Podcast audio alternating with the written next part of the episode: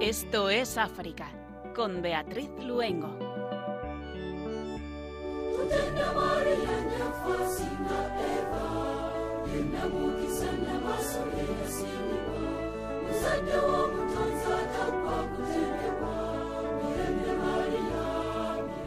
Muy buenas tardes a nuestros oyentes de Radio María. En este primer jueves del mes de octubre, precioso mes del Rosario, estamos encantados de compartir este tiempo, casi una hora, para acercarnos a África. Cuando son las 8 de la tarde, las 7 en Canarias, comenzamos mandando un abrazo y todas nuestras oraciones precisamente a Canarias, a La Palma, a nuestras islas tan cerquita del continente africano. Les damos la bienvenida si se acaban de incorporar y les saludamos Germán García en el control de sonido y Beatriz Luengo quien les habla.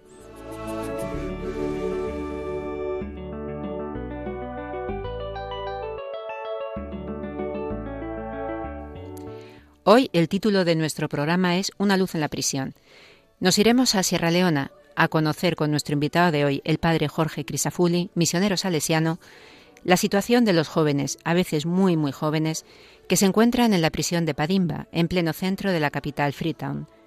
Él y principalmente estos jóvenes son los protagonistas de un documental recientemente lanzado por Misiones Salesianas, Libertad, que se estrenó el pasado mes de septiembre, así como de la campaña Inocencia entre rejas, donde se muestra esa durísima realidad pero también una realidad que se ilumina con la esperanza cuando los misioneros salesianos se acercan a ellos y les llevan la luz de Cristo. Y de Sierra Leona a Túnez, nuestro compañero Pedro Calasanznac nos trae la figura de Aurelio, obispo de Cartago, una figura un poco eclipsada por la enorme fuerza de la de San Agustín, del que fue un gran amigo, pero que sin embargo contribuyó enormemente a la unidad de la Iglesia. Nuestra música al ritmo de los jóvenes de Sierra Leona. Comenzamos Esto es África.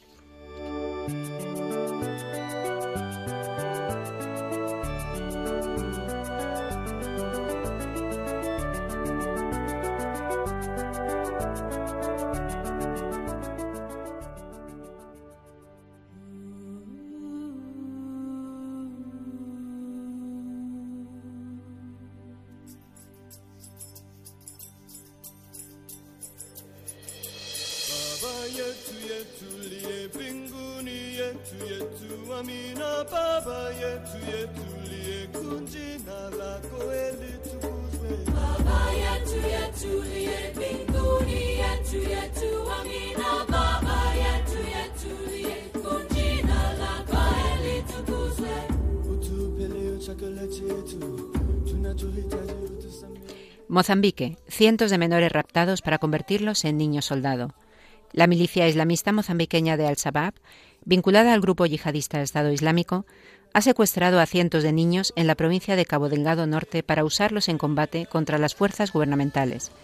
El objetivo del rapto es darles entrenamiento en bases dispersas por la provincia antes de forzarlos a combatir junto a adultos contra las fuerzas de seguridad. Familiares de algunos de ellos han dicho haberlos visto armados durante un ataque a la ciudad de Palma.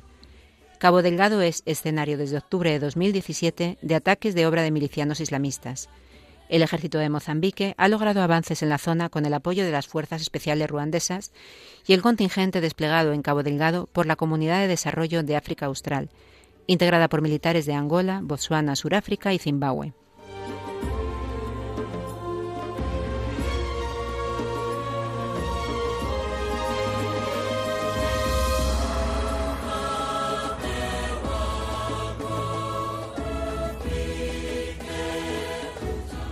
República Centroafricana, un documental sobre la amistad entre el cardenal en Zapalainga y el imán La Llama.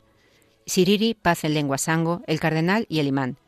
Este es el título del documental realizado por el director franco-suizo Manuel von Stirler sobre el profundo vínculo entre el cardenal Diodoné Zapalainga, arzobispo de Bangui, y el imán Oumar Kubine La Llama, presidente del Consejo Superior Islámico de la República Centroafricana animadores junto con el pastor Nicolás Guerecoyamé, presidente de la Alianza Evangélica Centroafricana, de la plataforma de confesiones religiosas de este país. El imán Layama falleció el pasado 28 de noviembre de 2020, en el contexto de la dramática guerra civil de la República Centroafricana, que estalló en 2012, La PCRC contribuyó a calmar los ánimos al negar que la guerra tuviera una motivación religiosa. Los tres líderes religiosos fueron llamados los tres leones. Hicieron que la gente se diera cuenta de que habían sido engañados por grupos armados que blandían el Corán o la Biblia, subraya el director del documental, estrenado a principios de septiembre a nivel mundial en la Filmoteca Vaticana.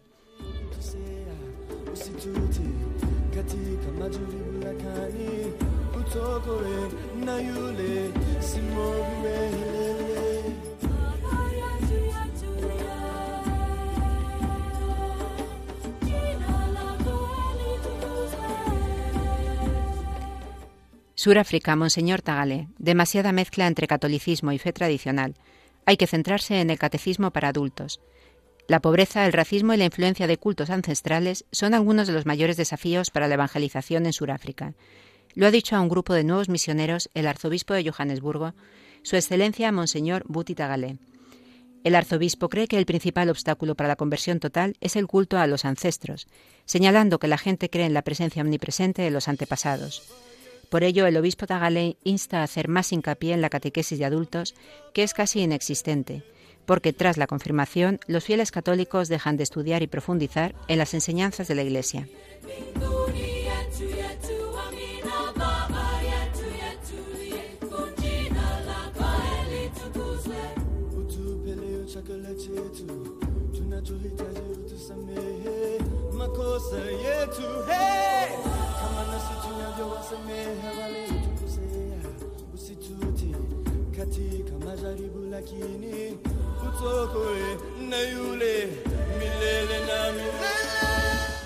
Chad, el líder de la Junta Militar, nombra un Parlamento de transición. Mahamat Idris Deby nombró el Consejo Nacional de Transición, un Parlamento provisional, cinco meses después de la muerte de Idris Deby en combates con los rebeldes de Enfrente de Alternancia y la Concordancia en Chad. A través de un decreto se han nombrado 93 miembros para el nuevo Parlamento interino, que incluye un tercio de mujeres, así como aglutina a exparlamentarios, miembros de la sociedad civil o políticos de perfil militar. Tras la muerte de Debbie, su hijo asumió el liderazgo del país y nombró en mayo un nuevo gobierno de transición. La muerte de Debbie en el poder desde 1990 ha supuesto un duro golpe para la estabilidad del país y de la región, debido a la importancia del territorio en la lucha contra el terrorismo internacional en el Sahel y la cuenca del lago Chad.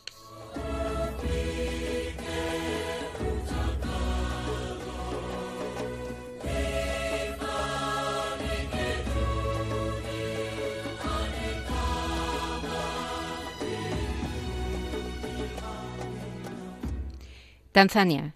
El COVID no elige a quién golpear. Los obispos ofrecen formación para personas con necesidades especiales.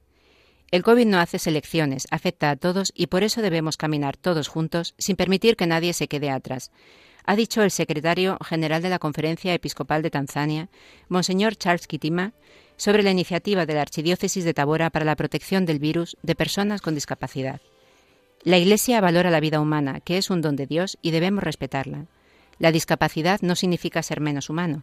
Todo el mundo tiene derecho a tener información sobre la pandemia y a ser embajador de los demás. El responsable del proyecto TEC para la formación de personas sordas y ciegas, el padre Crisantus Endaga, ha destacado el objetivo de la Iglesia Católica de llegar a los necesitados y proporcionarles educación sobre el COVID-19.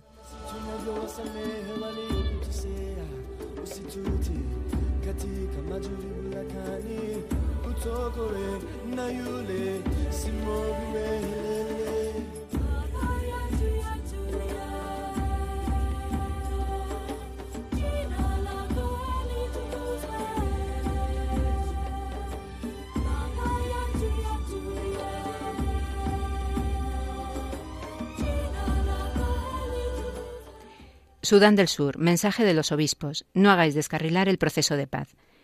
En un mensaje valiente y sincero, los obispos católicos de Sudán del Sur hacen un llamamiento a las autoridades políticas para que intervengan y garanticen la justicia y continúen sin demora el camino hacia la paz que se inició con la firma del acuerdo de revitalización hace exactamente tres años. En la carta emitida por los obispos al término de la asamblea celebrada en Yuba los días 14 y 15 de septiembre se afirma Rechazamos los intentos de utilizar esta tragedia para hacer descarrilar el proceso de paz. Nuestro país está oficialmente en paz, pero hay muchos de nuestros conciudadanos que sufren la violencia a diario.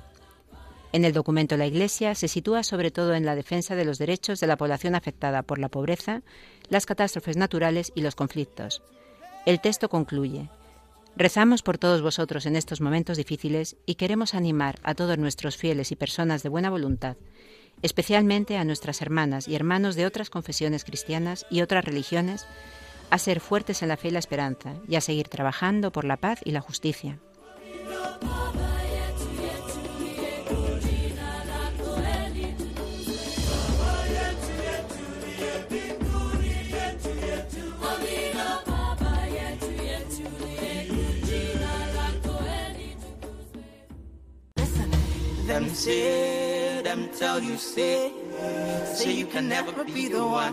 But God say, make I tell you say, say now you him choose in one month, in one week. You will sing a new song in two days. All I said that you will get congratulations. You will sing the glory of God. Y como decíamos a nuestros oyentes al inicio del programa, hoy en Esto es África nos vamos a Sierra Leona. Pero ¿cómo es este país? Sierra Leona es uno de los países más pobres del mundo. El 52,3% de la población vive con menos de 1,90 euro al día. Se encuentra situado en la zona occidental de África, tiene una población que supera los 7 millones de habitantes, una esperanza de vida que apenas alcanza los 50 años y en el que la población menor de 15 años representa el 41,2%. Las consecuencias de la guerra civil de 11 años de duración que sufrió el país hasta 2002 y que dejó más de 120.000 muertos, junto con, las epidemias como el ébola, que entre el 2014 y 2016 causó la muerte de 4.000 personas, sitúan a Sierra Leona en la cola de todos los indicadores económicos, sociales, educativos y sanitarios a nivel mundial.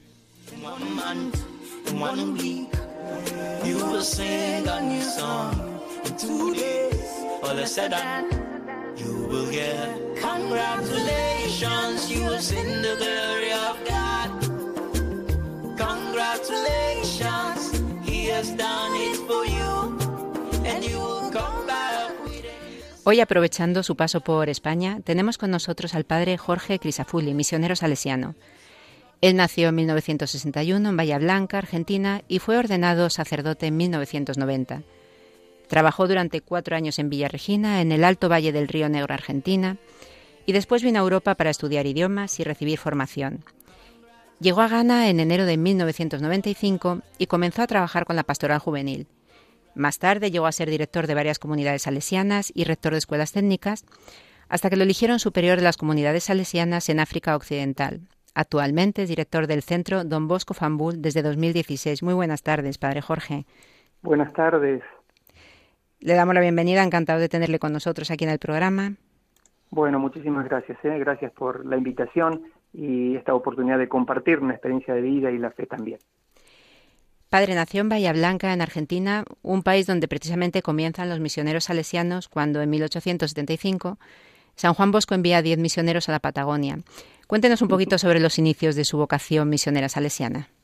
Bueno, como, lo dices, eh, vengo de la tierra de los sueños de Don Bosco, que él había soñado con, con la Patagonia como su primer eh, destino misionero y así lo hizo. Así que te lo puedes imaginar, yo crecí leyendo la historia de, tantos misioneros, misioneros eh, cómo eh, evangelizaron y civilizaron también la Patagonia, su contacto con los indígenas de distintos grupos indígenas que poblaban la Patagonia. Así que bueno, mi, mi niñez fue en contacto con Don Bosco y con misioneros. Prácticamente todos, todos los sacerdotes que yo conocí eh, en mi vida eran todos misioneros que venían de Italia, de España. Así que el patio salesiano donde crecí en el Colegio Don Bosco en Bahía Blanca, era un patio en, el cual estaba siempre, siempre en contacto con, con, misioneros, me impresionaba su presencia en el patio, en el aula, su alegría, cómo hablaban de Jesucristo, cómo compartían su vida, su fe. Así que ya desde el principio de, de, mi contacto con, con, el Colegio de Salesianos, eh, empecé a sentir ese llamado interior a, a, a seguirlos, a imitarlos, y siempre pensé, tal vez algún día llegar a ser misionero y llegó a ser misionero. Eh, efectivamente, eh, a los 17 años dejé mi casa, me fui al noviciado salesiano pensando que, bueno, don Bosco era un, santo maravilloso, no tan elevado que fuera imposible de imitar, así que eh, seguí sus, sus pasos, pasos, sus huellas, tratando de decirle sí a Dios. Y recuerdo en mi primer carta que hice para pedir ser admitido a los primeros votos, a la primera profesión religiosa, ya escribía a los 18 años eh, que quería ir de misionero al África. Tuvieron que pasar casi 15 años hasta que se cumplió su sueño, pero, pero el tiempo llegó. Y ese sueño se cumple, Padre Jorge llega a África. ¿Y cuáles son esos primeros recuerdos cuando llega allí? Uh, bueno, hay, hay tantos recuerdos tan lindos.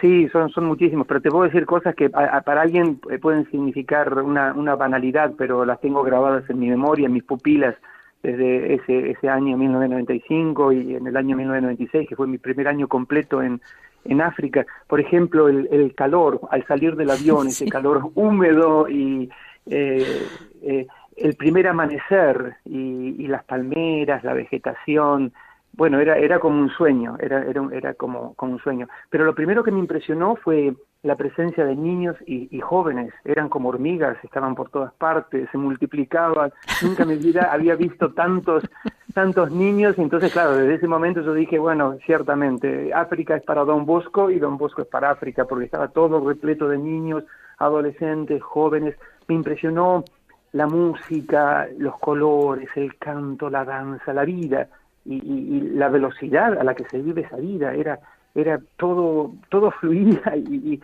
era increíble. Las lenguas la alegría los, los colores los olores las comidas.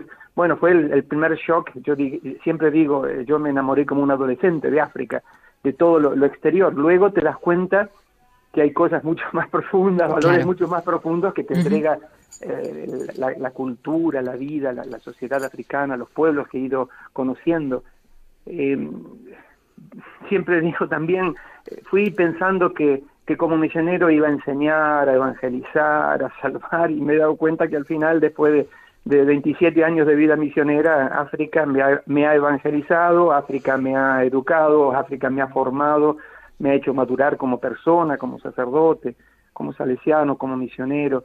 Eh, África tiene muchísimo para enseñarnos a nosotros, eh, y también pienso a las grandes potencias del mundo, Europa, América, Asia, eh, en su humildad, yo creo que África nos enseña valores que nosotros de a poco hemos ido perdiendo en esta cultura occidental e incluso cristiana. Ellos ah. nos enseñan a vivir. Así es. Y precisamente habla de esa relación de Don Bosco con los jóvenes y nada más llegar a Ghana comienza a trabajar en la pastoral juvenil. Eh, ¿Qué es lo que le atrajo y le marcó de esta labor con los jóvenes africanos? Eh, primero la sencillez, luego el deseo de educarse. Eh, me impresionó, por ejemplo, que nunca iban a cuestionar una propuesta evangelizadora, una propuesta del Evangelio, que los, los valores del Evangelio que nosotros llevábamos y, llevamos y predicamos eh, encajaba perfectamente con, con sus aspiraciones, el deseo de vivir, el deseo de, de sentirse queridos por Dios, eh, la alegría, la esperanza. Bueno, eh, me impresionó una, una, una, juventud y una niñez que tenía ya a, a, Dios en el centro de la vida. Yo creo que el africano eh, no se lo entiende el africano sin espiritualidad, sin religión, sin Dios, algo que tal vez aquí en Europa es más común que no que la gente deje de creer, se haga agnóstica o sea atea o deje de creer en la iglesia o en, en los santos o en la Virgen. Allá es, es, es increíble cómo la gente está sedienta de Dios y, y vive a Dios y te lo aseguro, cuando celebro la Eucaristía, te das cuenta que la gente lo vive con todo, con toda su existencia, con el alma, con el cuerpo, con el espíritu, con la danza, la música, eh, es una experiencia integral. Así que bueno, eh, yo creo que, que es sobre todo eh, la espiritualidad, la apertura a los valores espirituales, a la oración, a la fe, a la, a la religión. Eso me impresionó eh, de entrada y me impresiona, me impresiona hasta el día de hoy.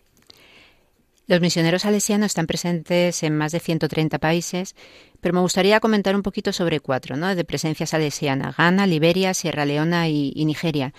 Yo creo que quizá, excepto Ghana, el resto son países conocidos por la guerra, la enfermedad o, por desgracia, por el terrorismo islámico, ¿no? Nos gustaría aquí alejarnos un poquito de esa imagen. Bien, sabemos que está ahí, es algo que ya las noticias nos cuentan, pero ¿cómo presentaría estos países? ¿Qué destacaría de cada, uno de ellos, no fuera de esta imagen que tenemos de enfermedad o de guerra? No, son, son países hermosísimos. Pensemos en Nigeria. Nigeria tiene 220 millones de personas, es el, el gigante de África. Eh, Nigeria es increíble. Yo resaltaría de Nigeria la, la, diversidad cultural, étnica, la creatividad, la capacidad para los negocios, mm, para de iniciativa, para comenzar proyectos. Los, los, los nigerianos en ese sentido son espectaculares, son inteligentes, eh, em, planean para el futuro y, mueven las cosas adelante, se entregan con pasión, con corazón a todo lo que lo que inician, ¿no? Ghana eh, siempre me, impresionó muchísimo eh, la, amistad, la capacidad de amistad para la gente. Un país que ha tenido mucho menos problemas, mucho más pacífico. Liberia ha sido un país que ha sufrido muchísimo, muchísimo por el tema de la guerra también con, con tantos muertos, fueron muchísimos años. La guerra empezó cuando llegaron prácticamente los salesianos, el mismo año que llegamos y hasta el 2003 es un país que prácticamente fue destruido. De Liberia yo diría la capacidad para ponerse de pie después de una guerra y, comenzar a, reconstruir el país y reconstruir la esperanza. Sierra Leona es un país en el cual ya, llevo viviendo seis años, me impresiona muchísimo eh, su gente, eh, la capacidad de sufrimiento, porque es un país realmente que ha conocido el sufrimiento y como digo en el documental Libertad, donde ha habido una concentración de sufrimiento con todas estas experiencias negativas como la guerra, el ébola, pandemias, desastres naturales, y siempre, siempre, siempre se ponen de pie. Eh, la capacidad para absorber el sufrimiento, la resiliencia del ciudadano y su alegría, su esperanza. Recuerdo una mujer que perdió su, su hijo en los saludes del 2017, donde murieron 1.200 personas, 600 eran niños, y había perdido a su niño y me decía, bueno, eh, sí, eh, lo he perdido, pero Dios me lo dio, Dios me lo quitó y yo sé que, me va a dar otro niño. Ese sentido de esperanza, de recomenzar, de absorber el dolor y no quedarse atascado en el dolor, en el sufrimiento, sino siempre, siempre de mirar hacia adelante con, con fe, con esperanza en Dios y confiando que Dios es el que va a transformar mi, mi situación. Así que bueno, esas son a primera vista cuando me preguntas lo que, lo que me viene a la cabeza cuando pienso en, cada uno de estos cuatro países. Nos gustaría que nos comentara un poquito sobre el trabajo de, los misioneros salesianos en esta zona de África Occidental. ¿Qué programas están llevando a cabo? Mira, lo primero es la, evangelización en, varias áreas los obispos nos han invitado y nos han dicho el, primer trabajo es la evangelización, así que es anunciar el Evangelio, dar a conocer a Jesucristo, eh, plantar la iglesia, construir comunidades cristianas, construir la comunidad, comenzar a hacer la catequesis, eh, los sacramentos, eh, así que bueno, es un trabajo hermosísimo. Por ejemplo, en Sierra Leona, cuando yo era inspector salesiano provincial superior, eh, nos invitaron al reino de Ticonco y nos dijeron, bueno, aquí eh, toda esta área no hay ninguna comunidad cristiana, católica, así que mm, se la entregamos a los salesianos, comiencen a trabajar.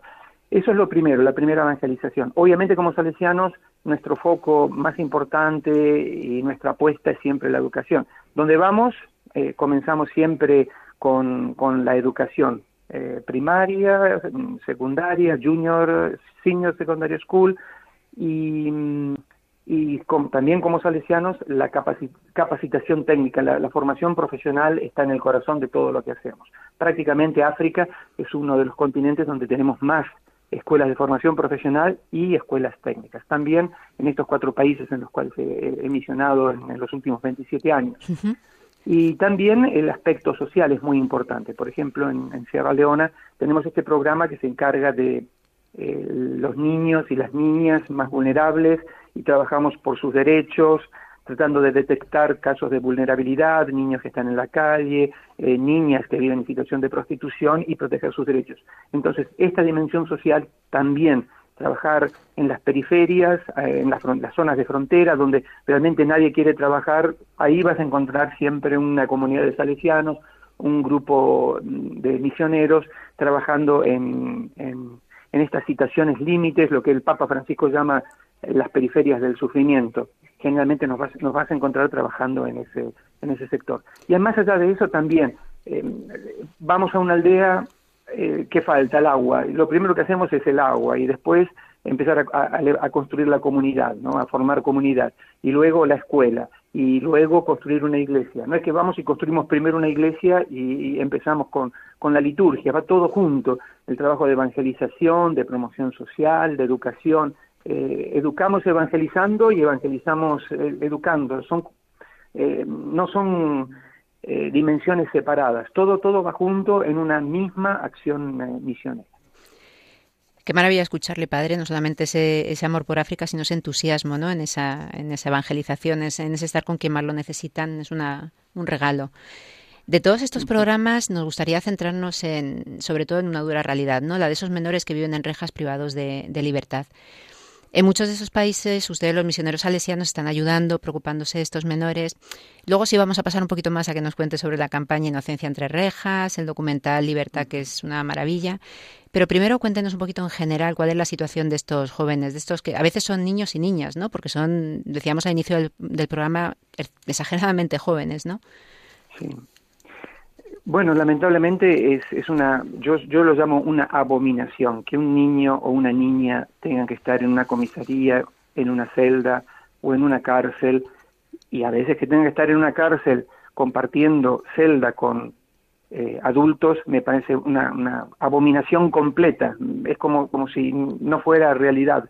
No, no lo puedo entender, eh, no se justifica obviamente, no lo puedo entender, pero sucede, sucede. Sucede en África, sucede en, Latinoamérica, Centroamérica, y pienso que en muchos lugares del mundo sigue sucediendo.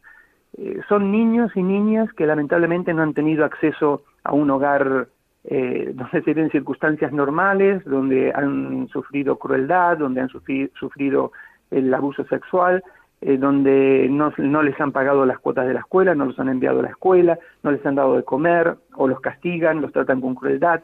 Entonces el niño, la niña que hace, va a las calles. Y la calle es siempre sinónimo de, de abuso de, sus derechos, etcétera. Por eso, eh, cuando la policía los encuentra, muchas veces porque los ve como un problema y tal vez eso, ese es el foco de la, de la cuestión. Estos niños terminan en la cárcel, niños y niñas, porque no son vistos por lo que son, niños. Si tú ves un niño, ¿qué dices? Un niño siempre, aunque esté en la calle, aunque esté una niña esté haciendo prostitución, aunque haya robado un teléfono o haya entrado a una casa a robar o haya robado comida, es siempre un niño. Y un niño eh, eh, hay que protegerlo, a una niña hay que protegerla, tiene sus derechos, como cualquier niño, como puede ser tu hijo o la hija, la hija de cualquiera que nos está escuchando, tiene derecho a tener un, un hogar, un papá, una mamá, dormir en una cama con, con, sábanas limpias, comer tres veces al día, ir a la escuela, ir al, al, centro de formación profesional, derecho a jugar. A mí las niñas de la calle, estas niñas en, situación de prostitución, no lo vas a creer, pero la primera vez que trabajé con ellas, las encontré en la calle, les dije, vengan a, Don Bosco Fambul, al día siguiente vinieron para llevarlas al hospital. ¿Saben lo primero que me pidieron? Ni ropa, ni comida, ni dinero. Me pidieron una muñeca. Me dijeron, ¿no tendrás una muñeca para darnos? Y yo en ese momento entendí, entendí que pueden estar haciendo el trabajo de una mujer adulta a la noche como, como la prostitución, cosas terribles para nuestra mente, nuestro pensamiento, para nuestra vida, pero a la mañana cuando se levantan siguen siendo niñas, piensan como niñas, sienten como niñas, eh, hablan como niñas y juegan como niñas, y bueno, por eso digo, cuando encuentras a un niño, una niña, en una comisaría, por ejemplo, una niña en una comisaría, y, la, y es una menor, ha estado haciendo prostitución, la ven como un problema, la, la, ven como una potencial criminal y la tratan como si fuera una persona adulta y la, la, castigan. La policía a veces en Sierra Leona, en las comisarías, les ofrecen libertad a cambio de sexo. Y son niñas, y son niñas. Por eso digo, eh, tenemos que dejar de ver al niño que vive en la calle, en situación de, de calle o en situación de prostitución, una niña, dejar de verlos como si fueran un problema dejar de verlos como si fueran un desafío para la sociedad, para la gente, y comenzar a verlos como, como lo que son realmente, un niño y una niña, que tiene derechos como cualquiera de nosotros, como tú lo tienes, como yo lo tengo, tienen esos derechos. Y nuestra misión, nuestra misión es justamente eh, defenderlos, defenderlos de los abusos para que sus derechos los puedan vivir como cualquier niño, cualquier niña de este mundo. Padre, cuando entran en la, en la prisión, ¿de qué forma ayudan a estos menores? Eh, bueno, en el año bueno, que imagino que la ayuda no será solo a los menores cuando van a la prisión. Sí, no, la, ayuda efectivamente es, para todos, pero te puedes pensar inmediatamente que, que nuestro foco está en, los menores. eh, cuando descubrimos que hay un menor en, en, la cárcel, cuando nos dicen yo tengo 14, 15, 16, 17, lo primero que hacemos es con nuestro equipo legal tratar de estudiar a ver por qué está en la cárcel. Y bueno, cuando son eh, multas mm, eh, que hay que pagar, por ejemplo, hasta, hasta 100 euros, un millón de leones en el cambio, nosotros las pagamos para evitar que el niño tenga que, sufrir la realidad de, la prisión y para que no sufra abusos. A veces lo que hacemos es pagar una fianza, entonces el niño inmediatamente sale, puede estar con la familia y eh, va a, a, juicio, va a tribunales hasta que se cierre el caso y se dicte sentencia. Tratamos de que el menor no quede en la cárcel para que no sufra todos los abusos que sufre un niño, obviamente que está en una cárcel con, con adultos. Pero lo que les ofrecemos inmediatamente es el apoyo psicosocial, contención. Algunos, algunos eh, piensan en matarse, en, quitarse la vida. Eh, otros eh, necesitan asistencia médica. Ahí estamos con los doctores, con, con nuestras enfermeras. También a veces están adentro y lo que hacemos es, es lo que les ofrecemos es la, la alfabetización o um, estudios de computación. Les ofrecemos comida también porque comen una, sola vez al día. Les ofrecemos eh, contención em, emocional, ellos nos dan la información sobre su familia, vamos a las aldeas, a la ciudad, encontramos a su familia, a veces les comunicamos y la familia pensaba que estaba muerto, que ya no iba a volver más y se enteran de que está en la cárcel y le tenemos información. Y cuando salen también les ofrecemos la posibilidad de hacer capacitación profesional y le damos un poco de dinero, comida y, ropa para que vayan a sus casas, a sus lugares de origen con algo en las manos. Así que bueno, esa es un poco nuestra intervención. Pues nos quedamos con esta imagen, padre. Antes de continuar escuchando el testimonio que está compartiendo con nosotros, recordamos a nuestros oyentes, es el padre Jorge Crisafulli. Nos vamos a acercar un poquito más a Sierra Leona a través de la música. Hemos elegido una música que sabemos que les encanta a los jóvenes, que es rap, cantado por jóvenes de, Sierra Leona.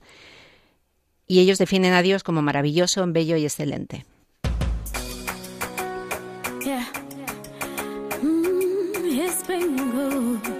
Young on the beat. Oh, God. Oh. God no be man. God no be man. If God na man, we're out for day today. I I say God no be man. God no be man. If God na man, we're out for day today. God I know I don't deserve all this kind of love that's on my way. You were excellent, you're beautiful, you mean so much to me. I will never bow down, I will never lift my hands, I will never sacrifice to any idol, any god. There is a name above all names, there is a king above all kings, there is a God above all gods. That's why I've been screaming oh, excellent,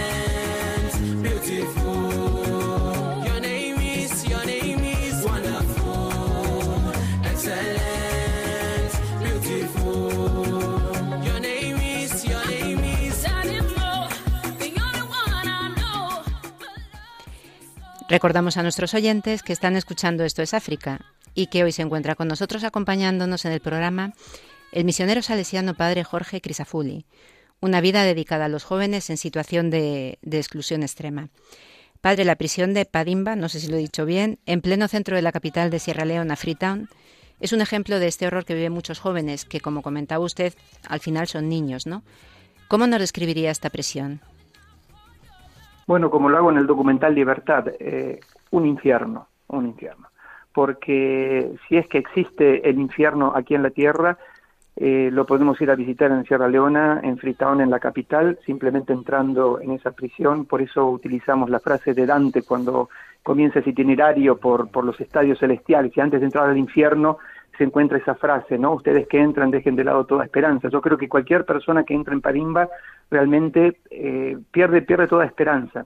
Es un lugar oscuro, es un lugar donde cuando entramos no había agua corriente, eh, no había baños, eh, las, los excrementos venían todos por afuera en canaletas, el olor era, era terrible, se comía una sola vez, hasta el día de hoy los presos comen una sola vez al día un plato de arroz con una salsa aguada que es sobre todo pimienta, Em, un desayuno que es una taza de té sin leche, sin azúcar, un té negro, con un pancito que, no es más grande que mi, puño, eh, donde existe todo tipo de abuso, donde se trata al, recluso como si fuera un número, un objeto, eh, un criminal que tiene que está ahí porque tiene que sufrir por lo que ha hecho eh, estando fuera, donde los llaman con distintos nombres, eh, donde les pegan y finalmente lo, peor, lo peor que puede suceder a cualquier persona, pienso también un adulto, pero imaginarse los menores que se convierten en, botín, en una presa para, para los adultos, eh, los presos mayores, adultos, que los utilizan como si fueran mujeres y entonces los abusan sexualmente. Con eso ya te digo todo. Eh, en el documental no se ven los rostros, por eso el, director ha utilizado eso como un como un elemento simbólico, que cuando entras pierdes tu rostro, pierdes tu libertad. Yo creo que perdiendo tu libertad ya, ya como persona lo sufres, pero pierdes tu, tu dignidad como persona porque te roban todo. A un niño le roban su, su pasado, su presente, le roban su futuro, obviamente, pero también su inocencia, eh, su integridad física, su integridad moral, su capacidad de controlar su vida, le roban todo. Por eso te digo, eh, si, si uno tiene que hacer un paralelismo con otra imagen, eh, yo usaría la imagen del infierno. Es un infierno porque, sinceramente, cuando entras piensas, bueno, estoy aquí para, para morirme. Es lo que cuenta Chenor, este chico que, que, está acompañándome, ¿no? Que eh, llegó, llegó un momento que perdió noción del tiempo. No sabía cuánto tiempo había estado dentro, cuándo, qué día era, no sabía cuánto tiempo de sentencia le quedaba era, era terrible para, para, para, él y dijo, bueno, he visto morir chicos menores al lado mío, escuchaba que morían presos en otras celdas, en otras barracas, dijo, sinceramente, no, no me queda otra, me voy a morir aquí dentro. Así que es eso, infierno, muerte, desolación, aislamiento, soledad, terrible, es terrible. La verdad es que en el documental Libertad, que ha sido dirigido por Raúl de la Fuente, se ven las imágenes, o sea, aparte que reflejan muy bien ¿no? lo, que, lo que hay, pero sí que, con muchísima delicadeza, ¿no? Entonces, realmente yo creo que merece la pena verlo. Padre, yo he tenido el regalo de poder entrar en la prisión de Lomé en Togo y poder compartir la Eucaristía allí. Y la llegada de los sacramentos y especialmente de la Eucaristía es motivo de alegría, esperanza. Es impresionante como parece que entra aire puro ¿no? en, la, en la prisión. Cuéntenos usted cómo se vive en estos momentos. Bueno, sí, ciertamente. Eh, yo creo que a una persona a la, que le han robado todo, desde su libertad hasta su inocencia y, su presente y su futuro, no le queda otra cosa, y te lo digo por experiencia, porque lo he visto, lo he experimentado, lo, lo he tocado, lo he olido. Eh, lo único que le queda a esa persona que está ahí adentro es Dios. Es aferrarse a un salvavidas a, o pararse sobre una roca que no le mueva a nadie y esa roca es Dios. Para mí como sacerdote, los momentos más eh, emocionantes de mi vida como sacerdote, las Eucaristías más hermosas que he vivido en mi vida como sacerdote hasta el día de hoy, y tengo 31 años de sacerdote, han sido las Eucaristías en la prisión. Porque te das cuenta que que la Eucaristía para ellos, que es sacrificio, que es banquete, eh, que, es celebración, lo viven así, lo viven así. No es una participación rutinaria, eh, porque sí, lo viven con, con, el corazón, con el cuerpo, con el alma, y para ellos es una alegría tal participar de la, de la Eucaristía, prepararse para la comunión, tomar la, la comunión, y siempre les repito que, que, que que ellos son una obra maravillosa que ha salido de las manos de Dios, que pueden haber cometido errores, pero que no son un error del universo, que no que vinieron con error de fábrica, que Dios los creó con un error de fábrica. Les digo, ustedes son, son algo maravilloso, cometieron errores, cometieron un crimen, están aquí pagando por sus errores y por sus crímenes, pero ustedes en sí mismos no son un error, son algo maravilloso. Y es, es gente que, que, que se apoya en Dios, se le transforma la vida, que rezan y que rezan con el corazón, porque es lo único que tienen. Cuando te han robado todo, lo único que te hace subsistir y seguir pensando que voy a salir de este, de este infierno es, eh, es ese pedacito de cielo que llamamos la capilla en, en, el corazón de Parimba, donde los prisioneros pueden escuchar la palabra de Dios, pueden escuchar una predicación como lo que hago siempre, decirles, eh, ustedes repítanse, Dios me ha creado, Dios porque me ha creado me ama y Dios me cuida porque me ha creado y porque me ama. Dios me ha creado, Dios me ama y Dios cuida de mí. Repítanselo todo el tiempo. Cuando estén deprimidos, díganse eso y, van a salir adelante. Eh, recientemente Misiones Salesianas ha lanzado la campaña Inocencia entre rejas en, a la vez que este documental Libertad. Cuéntenos un poquito, padre, eh, el objetivo de, este, de esta campaña y, y también el objetivo del documental, ¿no? Obviamente el objetivo de la campaña Inocencia entre Rejas es mostrar denunciar la situación en la que viven un millón doscientos mil, trescientos mil menores en el mundo que, que, están en, cárceles, en comisarías, en prisiones, en centros de rehabilitación, donde no se observan todos los todos sus derechos. Así que primero es denunciar, es que la gente tome conciencia, que la, que la gente salga de, del mundo digital, del mundo virtual y, se dé cuenta de que en el mundo hay niños que están sufriendo lo insufrible, lo, que no, entra dentro de nuestra cabeza que podría sufrir un niño en este mundo, existe exactamente. Los más vulnerables de los vulnerables, y lo sigo repitiendo, los que más sufren, los más olvidados de los olvidados son los niños que están encerrados en prisiones junto con adultos y nadie piensa en ellos. Presentar el documental es mostrar que la inocencia está entre rejas. Inocencia porque son niños e inocencia porque muchas veces los han encerrado por crímenes que no tienen sentido, que te agarren a un niño de la calle, una niña de la calle, eh, eh, caminando sin rumbo fijo a la noche y lo consideren un potencial criminal y que lo metan en la cárcel sin un juicio justo, bueno, eso, eso también es una, una abominación el, documental denuncia estas situaciones para poner presión también sobre gobiernos, sobre aquellos que van eh, haciendo las leyes o las pueden modificar para que leyes que son completamente obsoletas desaparezcan, como es esta, esta ley que te acabo de decir del loitering, que existe del tiempo de la colonia inglesa y que todavía sigue existiendo hasta el día de hoy. Pero también para que haya proporción entre las penas. Si un niño roba un teléfono, no le, no le puedes dar cinco años de prisión. Tiene que haber también Mm, castigos alternativos y también prisiones alternativas o centros de rehabilitación alternativos. Siempre digo, no hace falta mandar a un niño a la cárcel de, de, Padimba, no hace falta enviarlo. lo he dicho al gobierno, se lo he dicho al presidente, he estado con él, con la primera dama, con el inspector general de policía, con el fiscal general, procurador general de la Nación. Eh, le sigo repitiendo, no hace falta mandar el niño a Padimba, que nos lo manden a nosotros. Y nosotros tenemos un hogar específico para niños en conflicto con la ley, que nosotros tenemos la posibilidad de ofrecerles lo que los ha eh, lo, que los ha enviado a la calle, esa falta de familia, nosotros tenemos la posibilidad de ofrecerles una familia, un hogar, que ellos se sientan queridos, que estén eh, con nosotros sin rejas, sin candados, sin cerraduras, que estén con nosotros porque quieren, porque comen tres veces al día, porque tienen una cama con sábanas limpias, porque pueden jugar, porque pueden hacer deportes, porque pueden ir a la escuela. Eh, siempre me dicen, y la seguridad, y, tenemos que mandar policía y guardia cárceles para que cuiden, para que no se escapen. Yo digo, pero ¿cómo se van a escapar? Sí, sí, sí.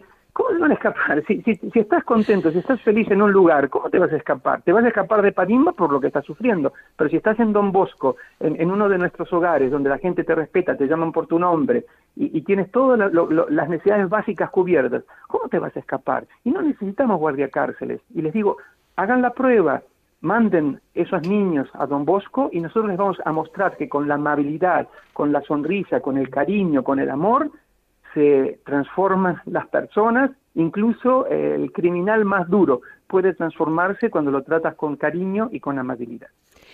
Hay una imagen preciosa del documental que aparece Soy libre, esto es el cielo, ¿no? Que es uno de los jóvenes que, que está en libertad, que es súper bonita. La alegría de la libertad, ¿no? También con el tiempo se, se, ven los frutos del amor de Dios que a través de su trabajo pues no abandona a ninguna de estas criaturas, ¿no? ¿Cuáles, ¿Cuáles son estos frutos de esta libertad? ¿El perdón? ¿La felicidad? Sí, Primero, eh, como, como dice la, la, libertad, como lo grita el muchacho en inglés, ¿no? Eh, the joy of freedom, la alegría de, estar libre. El, el, tema de recuperar la libertad es, es, sumamente importante para, para, para, estos muchachos, para estos niños. Eh, luego, la, la, la esperanza, la alegría de, de, vivir, de poder reencontrarse con familiares, con amigos, y la posibilidad de ir a la escuela, la posibilidad de, de educarse, la posibilidad de reinsertarse en el mundo del trabajo, de reinsertarse en la sociedad, de que no te juzguen. Por eso salir de Parimba es como salir del infierno. Cuando se abre ese portón, y aparece simbólicamente muy fuerte en el documental, cuando se abre el portón y, ese niño sale fuera, eh, con esa luz fuerte, aire puro, imaginarse. Por eso eh, ellos dicen, bueno, es como, como un día de gloria, cuando se abre el portón y sales, es, es como entrar en el, en el paraíso. Aunque muchos dicen también, salgo, pongo un pie derecho, pie izquierdo fuera, miro a la derecha, a la izquierda y no sé a dónde ir porque no tengo a nadie, no tengo familia, ¿qué hago? ¿Vuelvo a la calle? Y siempre digo, no, ¿cómo volver a la calle? Hay, hay que ir a Don Bosco, vayan al centro de Don Bosco y ahí nos sentamos y hablamos y organizamos el futuro. Qué maravilla, padre. Cuéntenos dónde podemos ver el documental y qué más, porque todavía queda alguna presentación prevista para el mes de octubre, ¿no? Sí, eh, sí, vamos a seguir eh, presentando el documental, ya se lo puede ver en, YouTube, eh, Misiones Salesianas, Documental Libertad, la gente puede tener acceso y, verlo. seguimos aquí en, en, España mm, por algunas ciudades más, mañana vamos a, a Sevilla, vamos a ir el lunes a Burgos, también vamos a hacer Barcelona, eh, y eh, Zaragoza y algún, algún otro eh, lugar aquí en España y, vamos a ir también a Bruselas, queremos hacer alguna presentación en el Parlamento Europeo, sabemos que eso puede poner cierta presión también en aquellos que manejan el poder para cambiar algunas de estas realidades que te comentaba antes. Y también vamos a hacer una visita a Turín, que es el, el lugar de Don Bosco, para presentar el documental a, nuestros amigos en, la cuna de Don Bosco y también en Austria, en Viena nos han invitado. Y luego ya volvemos a trabajar, vuelta al trabajo, a Sierra Leona, Freetown. Bueno, a trabajar, que aquí también está trabajando. Bueno, sí. Eh, quería comentarle, Padre, está todo en la página web de Misiones Salesianas. ¿Nos puede decir cuál es la página web? Sí, misionessalesianas.com. Para que, nos... ahí, sí. para que lo tengan nuestros oyentes si quieren conectarse para poder ver ese, ese maravilloso documental. Y ya para terminar, que no queremos que se pase el momento de, este momento que compartimos con usted sin rezar por estos jóvenes, ¿no? Entonces, mm, bueno, nos gustaría terminar en oración por ellos y lo que usted nos quiera decir en esta oración, ¿qué le pide al Señor cuando les pone, cuando reza por ellos? Mira, lo que yo siempre rezo, le digo a Dios que nos siga enviando eh, tantos jóvenes como Él quiera, tantos niños y niñas que estén sufriendo que hayan perdido el rumbo, que estén sin esperanza, que hayan perdido la alegría, que nos siga enviando a, Don Bosco Fambul todos estos niños, que también nos envíe todos los medios que nosotros necesitamos para, para eh, poder asistirlos, atenderlos de una manera buena y, y, profesional. Y le pido a Dios que, que siga llamando a muchas personas buenas de, de corazón bueno, de corazón solidario, personas que tengan un corazón universal, no solamente a contribuir económicamente a, estos proyectos, sino también a entregarse, a darse a ellos mismos, para que puedan compartir lo que son, puedan compartir lo más lindo que tienen, que es el tiempo, la juventud, eh, la profesionalidad, los talentos, eh, los dones que Dios les ha dado, que, mm, que al final nos ayude a entender que Dios nos ayude a entender a todos nosotros, sacerdotes, religiosos, laicos, sobre todo a los jóvenes, que la alegría más profunda que uno puede llegar a sentir, la felicidad más profunda se encuentra en la vida cuando nos damos cuenta que hemos ayudado a otros, sobre todo a los más vulnerables, a los más pobres, a ser felices. Pues padre Jorge Crisafulli, misionero salesiano, director del Centro Don Bosco Pambul, Muchísimas gracias y, si le parece terminamos la entrevista con, bueno, yo me, he quedado con unas frases suyas, ¿no? Dios me ha creado, Dios me ama, Dios me cuida. Pues si le parece terminamos así. Muchísimas gracias por haber estado con nosotros y, y, nuestra oración para, para estos niños y, y, para todos los que están privados de libertad. Muchísimas gracias eh, por compartir este momento y que Dios los bendiga. Muchísimas gracias, Padre. Un saludo. Adiós.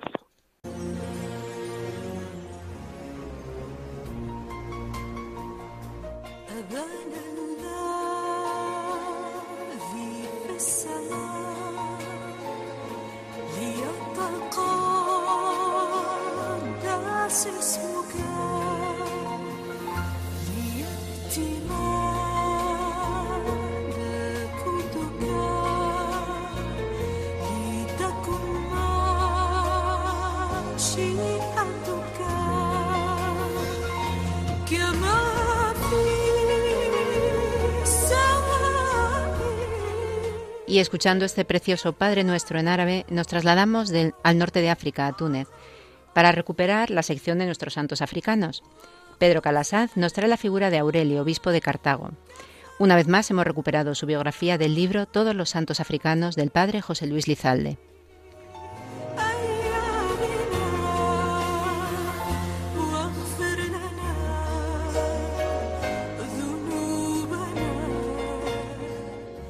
Finales del siglo IV, África contaba con cerca de 500 obispos agrupados en seis provincias eclesiásticas.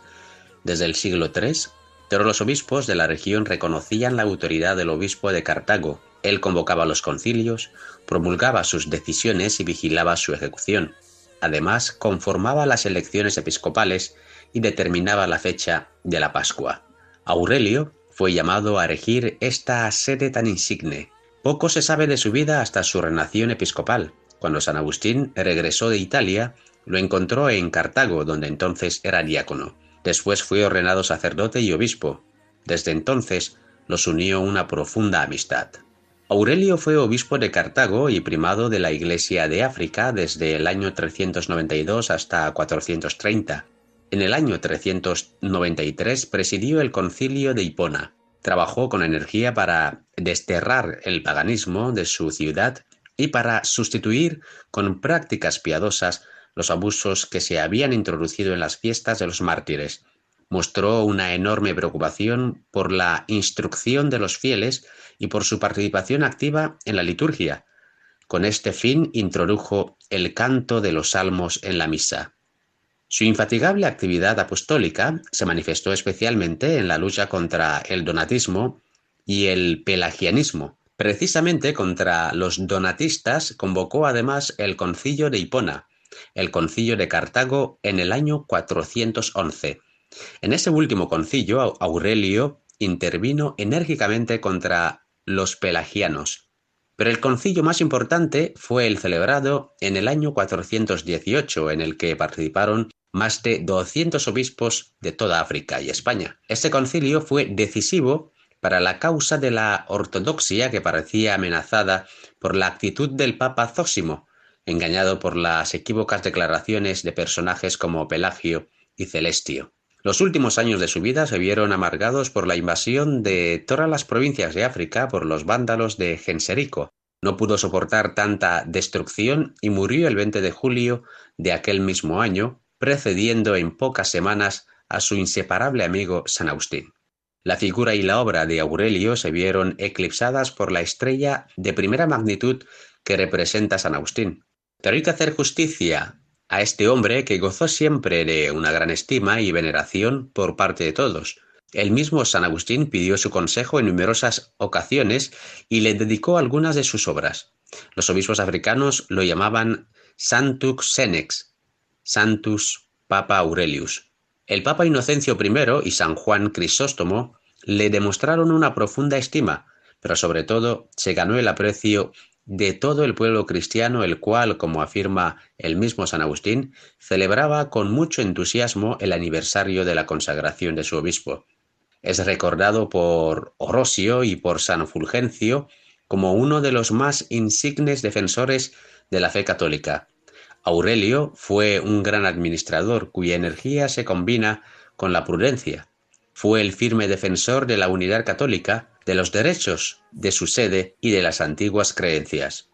Encarnaba, por así decirlo, el magisterio de la Iglesia.